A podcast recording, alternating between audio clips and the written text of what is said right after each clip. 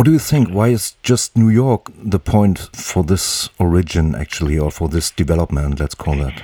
Uh, well, actually, I think there's a there's a, a, deep New Yorker feeling in. Uh, well, it's the um, the radical Jewish culture. I, think could not have happened elsewhere because in New York you have uh, both the specific Jewish heritage, which is both religious heritage, but most of all a, a cultural heritage, which you can find almost uh, everywhere in New York. I mean, in the food you have, in the in the language, you know, this mixing of Yiddish and English and all these kind of attitudes in um, in New York, which are from coming from the well, kind of Jewish uh, culture, uh, Jewish Ashkenazi culture, and you have this on, on one side, and I think also um, the fact that in the downtown New York scene, uh, because all these musicians are part of this scene more or less, but they are all part of this downtown scene, or they played, they were playing at the time in uh, clubs in downtown Manhattan, and well, a lot of them are Jewish, and well, I, I think uh, there's also something related to the fact that uh, there was a strong Jewish element in the New York scene. So this is, I think, the reason why this is uh, this movement is so connected to the the aesthetic community of New York.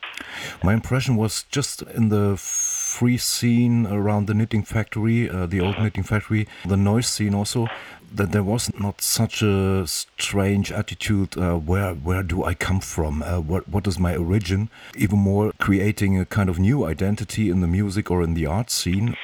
Actually, that it's, a, it's a very important uh, issue what you are mentioning because the, the fact is, uh, at the time in the 80s, what you say, well, the knitting factory was the you know the, the central point for all these musicians who for some of them were coming from the jazz era for, for some others from the rock and from others from traditional music for example klezmer music but not only klezmer music greek music or Balkanic music or all different kinds of music and in a way what was problematic at the time i mean in the 80s and early 90s was that this scene could not be named by critics. You know, it could not be named as the the jazz scene or uh, only the the rock scene, or you know, there was not a name which could fit perfectly to that scene. Mm-hmm. So I think this is also the reason why the idea of that all these musicians, in a way, were gathered because they had their music had also something to do with Jewish uh, with with Jewishness or with Jewish music or with the you know the um, the history of the Jewish presence in New York. Uh, I think this was the also a way to to labelize this this scene at the time. I can remember Anthony Coleman, for example. While all these all these musicians uh, were playing in their music, you could find some jazz, some of jazz, some of rock, some of punk elements, some of contemporary music or noise elements, for example, mm-hmm. in Zorn's work. Mm-hmm. In Naked City, for example, it's obvious, but it was difficult to to name it, mm-hmm. you know, to labelize it. And uh, radical Jewish culture, in a way, was a it was a way to to you know, to put uh, something which is which has to be understood as an open text, you know, as an open slogan. Radical Jewish culture. It's not there to be to to close, but to open how, would you describe the radical moment? Uh, what was the radical moment for you? What is the radical quality of, uh, of that um, scene or that development? Well, actually, uh, I think the well, I felt for myself, I felt that some projects, you know, it's difficult. Well, there, there, there's a community definitely.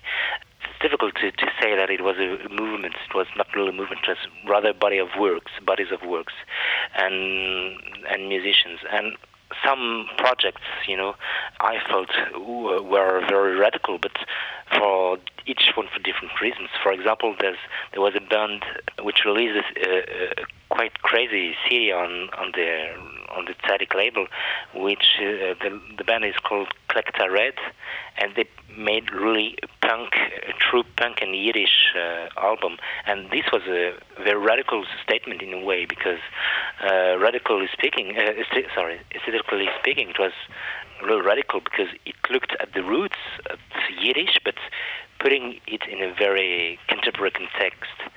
But on the other side, for example, well, Anthony Coleman or John Zorn uh, did very radical projects at the time. Kristallnacht is very radical, mm-hmm. both aesthetically and politically speaking. Also, the exhibition now is you even did it in in Paris, yeah. and now it's coming to Berlin. That brings me to the question: Do you know something about the impact in in Israel of the mm. scene? Actually, yes. This is also an interesting issue because now in the in the last maybe five or ten years, uh, there are a lot of Israeli musicians who came to New York to well to be part of this uh, movement around the Tzadik Club label, the um, the clubs in downtown Manhattan, and of course they have a different um, background because they first they know Hebrew instead of uh, many New York Jewish musicians who, uh, for some of them, have some hints of Yiddish in their heads, but not really do not very well Hebrew.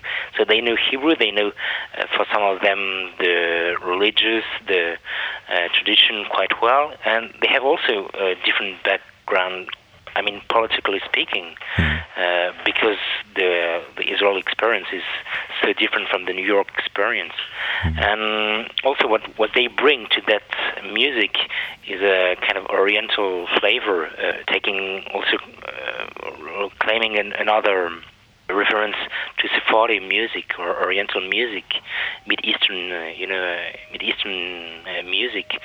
Although many New York Jewish musicians, when they thought of Jewish music, thought immediately to klezmer, you know, to the, yeah. to the music uh, of Eastern Europe. It was uh, remarkable at the uh, uh, Warsaw Festival the Masada Festival because it yeah came together for the first time. I mean, also in the audience. Yeah. That's another thing.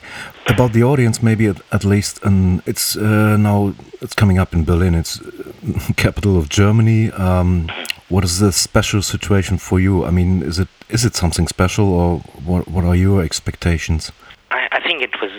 It's a very important it has a very important meaning. The fact that this exhibition is now presented in Berlin, because uh, obviously uh, the the genesis of radical Jewish culture is closely related to, to Germany, to the Germany in the 90s, because well, the first festival for radical new Jewish culture was um, was made in in Munich. It has it had at the time obviously obvious connections with the the political situation in Germany and uh, the rise of uh, xenophobia and well, and some um, political crisis at the time, uh, but also because well, this is also the the view of these American Jews uh, to Germany, and it's. Um, you can feel it also in the way, for example, Zorn uh, decided to to provoke the the German audience at the time with his piece Kristallnacht. Kristallnacht, yeah. No.